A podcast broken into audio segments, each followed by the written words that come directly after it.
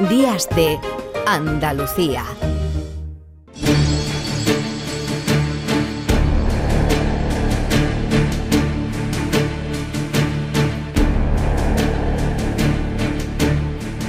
Una de las cosas que han pasado o no han pasado es el Día de la Hispanidad o de la ex hispanidad o el ex Día de la Hispanidad en todo caso. Lo del descubrimiento de América lo siguieron viendo incluso desde fuera, mejor o peor, pero viendo así hasta en el cine. En una época de fe rígida y de dudas inquietas, un hombre desafió a las fuerzas del miedo y de la ignorancia. Sois un hombre apasionado, señor Colón llevado por un instinto de destino y ambición, cruzó el mar de las tinieblas en busca de honores,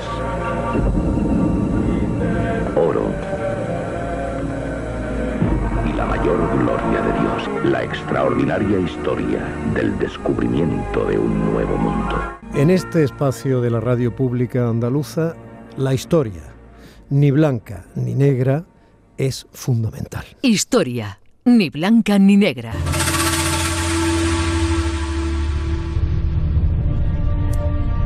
Y para nosotros es fundamental eh, que una película histórica se estrene precisamente en estos días. Una película histórica que tiene entre su multitud y diversas, además, ¿eh? de firmas historiográficas, eh, sociales, culturales, políticas incluso, la firma de quien lidera precisamente este espacio, Elvira Roca Barea. Bueno, Marcelo, bienvenido a, la, lucha por la promoción de la película y de tu libro. Acabas de llegar de Buenos Aires. Muchas gracias, José Luis. Justamente he venido a España para promocionar eh, eh, este extraordinario documental España en la primera globalización y también, por supuesto, mi libro Madre Patria, desmontando la leyenda negra desde Bartolomé de las Casas hasta el separatismo catalán para terminar de una vez por siempre con la leyenda negra que ha envenenado el alma del pueblo español. La ha envenenado porque el origen de la mala política es la falsa historia y la leyenda negra es la falsa historia de España y de la conquista española de América. Y es el origen, eh, aunque parezca mentira, de los males que hoy atraviesa España. Sin duda, la mala política tiene su origen en la falsa historia y acá hay una falsa historia que hay que terminar. La historia falsa de la conquista española de América. La verdad es que estamos tan acostumbrados en esta actualidad que se ha vuelto, bueno, que nos resulta rarísimo que alguien defienda que existió efectivamente una leyenda negra y que está vigente y que se está haciendo una reinterpretación histórica defendiéndolo con acento hispanoamericano. Bueno, pues este acento no es el único que se escucha en esa película que realiza prestigioso documentalista José Luis López Linares, que le decía al principio a Marcelo Gullo, venga, vamos a luchar por promover y promocionar la película. Ni mucho menos es el único acento hispanoamericano. Vamos a escuchar un poco más. Que es el cuadro ese de Martín de Loyola casándose con la princesa inca, ¿no? Sino una gigantesca declaración de inclusión, ¿no? La nobleza española no negó las noblezas indígenas, las aceptó como tal nobleza, como tal grupo de poder, o sea, se mezcló, se casó con ellos. Y esos hijos que se engendraron siguieron siendo nobles, no dejaron de serlo porque su madre o su padre fuese un indio, ¿no? Bueno, pues hasta el siglo XIX el Raj británico tenía prohibido los matrimonios mixtos en la India, tan prohibidos que te excluían de la vida social y de la vida oficial. Algo que caracteriza absolutamente y define la colonización española, que es el mestizaje. También existió mestizaje al revés, hombres indígenas que se casaron con mujeres españolas, pero en grado menor. Acercarse a ese mundo es súper interesante porque tú ves figuras que proceden de una cultura y son capaces de arraigar en un medio totalmente diferente, son capaces de humanizarlo y en cierto modo hacen esa fusión cultural tan impresionante y que creo que es otro de los grandes legados, el mestizaje. Y eso es lo que derrota, digamos, a la leyenda negra que habla de que los españoles eran genocidas, ¿no? Si nos ven a nosotros, a los mexicanos, latinoamericanos, somos una mezcla.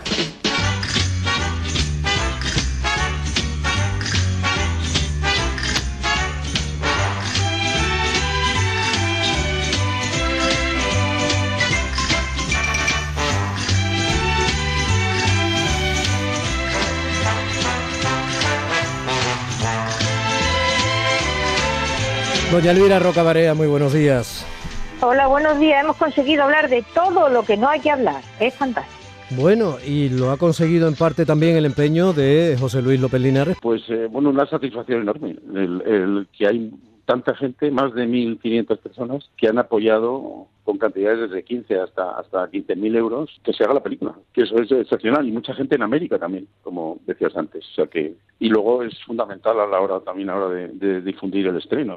Todo ese, todos esos que han aportado y, muchos más gente está haciendo una, labor extraordinaria a la hora de, difundir la película.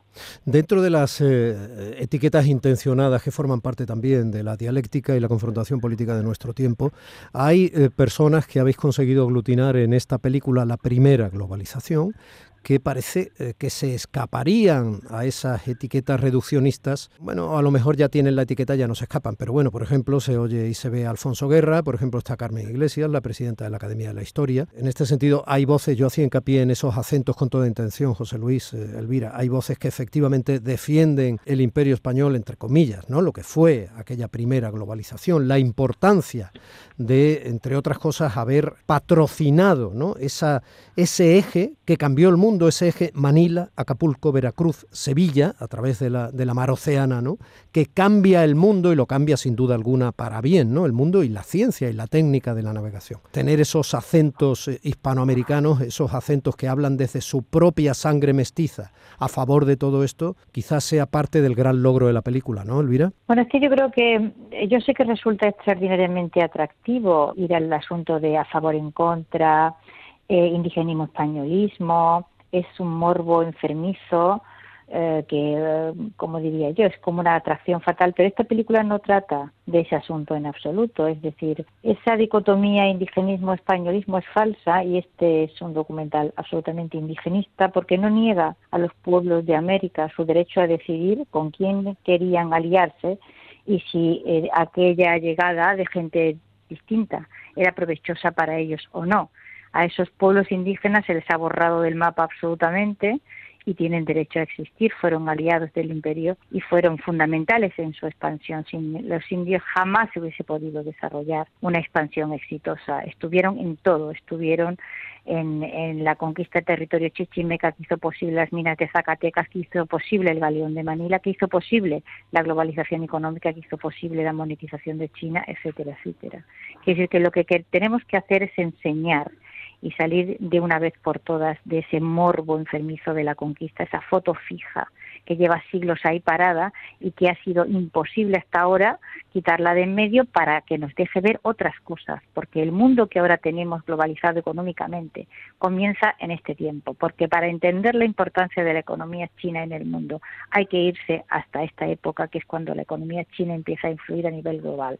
Y porque hay muchísimas cosas que saber y que aprender y que si seguimos todos los años repitiendo este ritual ridículo del 12 de octubre jamás conseguiremos entender cosas que son muy importantes para el presente del siglo XXI. José Luis, Elvira, las personas que habéis, eh, hay profesores de la Universidad de México, profesores eh, eh, argentinos, etcétera, historiadores de, todo el Cono Sur, las personas que participan en, en la primera globalización, ¿entienden que la propia España haya sido quien ha desterrado el término hispanidad de la celebración del 12 de octubre? Os quiero preguntar si los profesores que defienden desde Hispanoamérica. Domi, por favor, no están defendiendo nada, están explicando hechos históricos, no están haciendo un juicio moral, no han llegado a ese documental ni para defender ni para condenar, han llegado a ese documental para comprender, para explicar, para que se sepan cosas que no se saben. No estamos eh, haciendo en ese documental ninguna clase de juicio moral, ni ninguna persona que en él participa lo hace. Bien, pero se va a hacer desde fuera. Entonces lo que yo trato de alguna manera de desentrañar es si desde allí se entiende que haya sido desde aquí desde donde el término hispanidad se ha quitado legalmente de la celebración del 12 de octubre. Bueno, el término hispanidad nació en América, como todo el mundo sabe, y me supongo que como casi todas las cosas que tienen que ver con la historia de la monarquía hispánica, pues se habrá ido cargando de malditismo que es una cosa que suele ocurrir muchísimo con nuestro vocabulario, termina siendo utilizado, digamos, hay que cambiar los términos y borrar los que se usaban para poner otros nuevos que al parecer cambiando las palabras el mundo cambia o la realidad que uno coloca debajo de esos términos deja de ser la que era para pasar a ser otra distinta. O sea que el mundo cambia radicalmente si en vez de llamarlo descubrimiento lo llamamos encuentro. Lo que sucedió deja por completo de ser lo que era, es decir, es esa idea mágica de que las palabras pueden eh, modificar la realidad cuando la realidad es la misma nos pongamos como nos pongamos. Es decir, yo no me extraña nada que, a ver, desde el punto y hora en que eh, Hispanoamérica es un continente como nuestro país mismo, subordinado culturalmente a todo lo que sucede en el mundo anglosajón. Entonces, en el momento en que en Estados Unidos se han empezado a tirar estatuas, era cuestión de cinco minutos que se empezaran a tirar estatuas en Hispanoamérica. Si les hubieran puesto velas hubieran ido detrás a ponérselas también. Y nosotros haciendo bulto. O sea esto ya es muy viejo no no estamos descubriendo nada nuevo. Esto es una especie de fiesta que se lleva repitiendo de, de ritual morboso que eh, una y otra vez eh, entretiene a las gentes y con este entretenimiento pues estamos uh, quitando de en medio cosas que son mucho más importantes y que interesa conocerlas, entre otras cosas, pues porque como dicen varios libros que han tenido un enorme éxito y ninguno se ha escrito en español, para comprender ciertas cosas que están sucediendo en el siglo XXI hay que irse hasta el galeón de Manila. Pero bueno, podemos elegir seguir todo el santo día tirando estatuas, que es una opción que, bueno, muy constructiva. Bueno, en todo caso parece que es una opción bastante seguida y muy actual, ¿no? Insisto, es que estamos en ese momento histórico. José Luis, ¿cómo se ha hecho esta película? Eh, ¿Qué has hecho? ¿Te has montado en las carabelas o en una réplica, la que está allí en el puerto de Palos, para irte a América? ¿Cómo has hecho esto? No, pues vamos, en fin, la, película tiene su impulso y su origen en el libro de, de Elvira, El imperecible leyenda negra, que antes de acabar su lectura ya decidí que tenía que hacer una película. Y bueno, la verdad es que la película se ha ido haciendo, bueno, un poco de la manera que yo hago las películas, que es primero buscando información, pero la información la, hemos hecho pues a través de las entrevistas que hemos realizado. O sea que es un proceso de aprendizaje, no hay un guion previo, sino el guion se va haciendo en el, montaje a raíz de, bueno, de, las horas y horas y horas que teníamos de, entrevista con todos los que han participado en la película, que que ha sido fundamental. Y, ¿Quiénes son esos protagonistas, eh, José Luis Elvira? ¿Quiénes, han participado en la película? ¿Quiénes son esos protagonistas con cuyas pues respuestas eh, se ha ido construyendo ese guion? Son 39 historiadores, especialistas y gente que domina lo, lo que habla, o sea que es mm, mucha gente o sea, no, y muy importante. Está basada un poco en, todo lo que ellos, con su, su entusiasmo y su conocimientos han puesto en la película. E insisto, muy diversa, Elvira, para desactivar la, digamos, fuerza que pueda tener la etiqueta que pretende a su vez desactivar desde una parte del revisionismo histórico lo que aquí se cuenta. Sí, hay gente muy diversa, hay gente de varios países, de distintos campos, fundamentalmente historiadores, hay profesores de varias universidades americanas y también algo europeos y, en fin, es que no, me parece bien mencionar a unos y no mencionar a otros. Mm. ¿Tenéis experiencia ya de, del público que se haya enfrentado a, la película, José Luis, en alguno de los, los preestrenos? Sí, bueno, el preestreno en Madrid, en el Cine Capitol, que es el cine más grande de Madrid, estaba prácticamente lleno, pues eh, fue extraordinario. La verdad es que fue, fue vamos, yo no me lo esperaba, o sea que no, no estaba preparado para, para algo así, el, el vamos, la, el entusiasmo y la, el cariño y la, y, la sensación de, de, recibir algo que, que, tuvo el público ha sido excepcional. Y ahora, bueno, la verdad es que eh, llevamos estos 15 días un poco preparando el estreno en salas. Estrenamos en, en más de 100 salas, en 104 o 105 salas de toda España de momento. Sí, Elvira me envió, me envió el planning. Y esta semana se ha ido ampliando el número. Y bueno, la verdad es que hay muchas expectativas. Sí, pero te decía, Elvira me envió el planning y lo estuve mirando y me quedé, en fin, todos sabemos lo que es hacer copias y estrenar en salas de exhibición cinematográfica, ¿no? Y me quedé muy sorprendido. No solo porque normalmente los documentales no tienen esta, esta posibilidad, ¿no? sino porque son muchas. No, no, no, no, no he hecho muchos documentales, ninguno ha tenido esta, esta, este tirón tan fuerte de, de salida y bueno, pues quizás porque hay ya te digo, se han juntado muchas muchas cosas, o sea que hay también una, tendencia, a, bueno, una que el libro de, del Vía le da un impulso tremendo. después se han publicado muchos más libros sobre el tema y hay una, una necesidad de, conocer el, pasado y la historia de una forma eh, sensata, más cercana a la verdad y no y no estas cosas que, que nos han contado y nos hemos creído.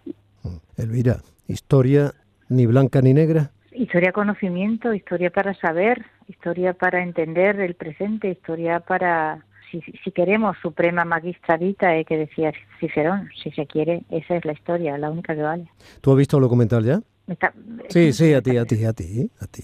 Hombre, a José Luis no le voy a preguntar si lo ha visto ya, claro que lo ha visto. Ah, yo claro que lo vi, claro, claro, que claro que he visto el documental, no sabía que me... Sí, claro que he visto el documental, sí, sí. ¿Y qué te parece el documental? Bueno, José Luis tiene una factura cinematográfica magnífica, es es aproximadamente lo contrario de estos documentales fake con personajes disfrazados, ¿sabes? Mm.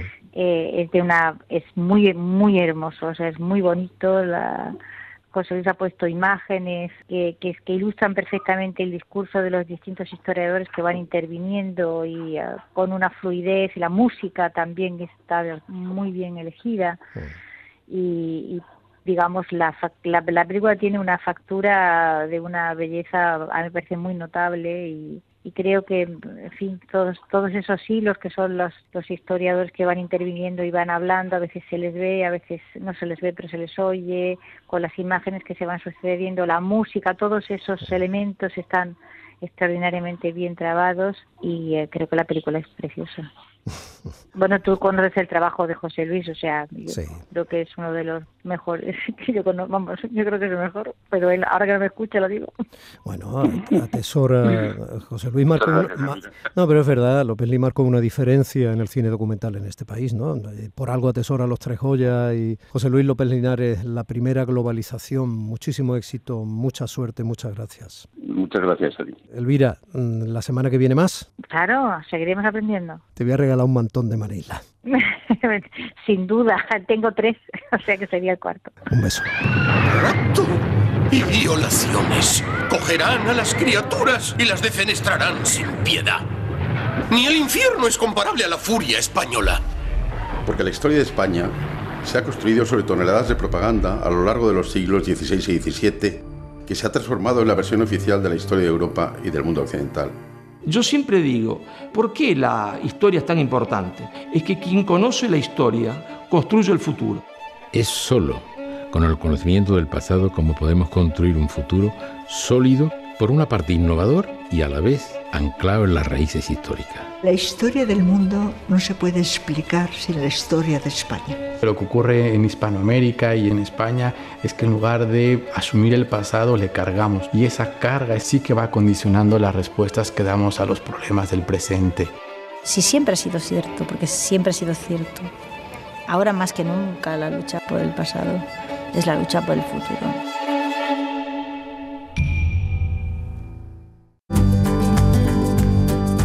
Domi del Postigo, Días de Andalucía, Canal Sur Radio.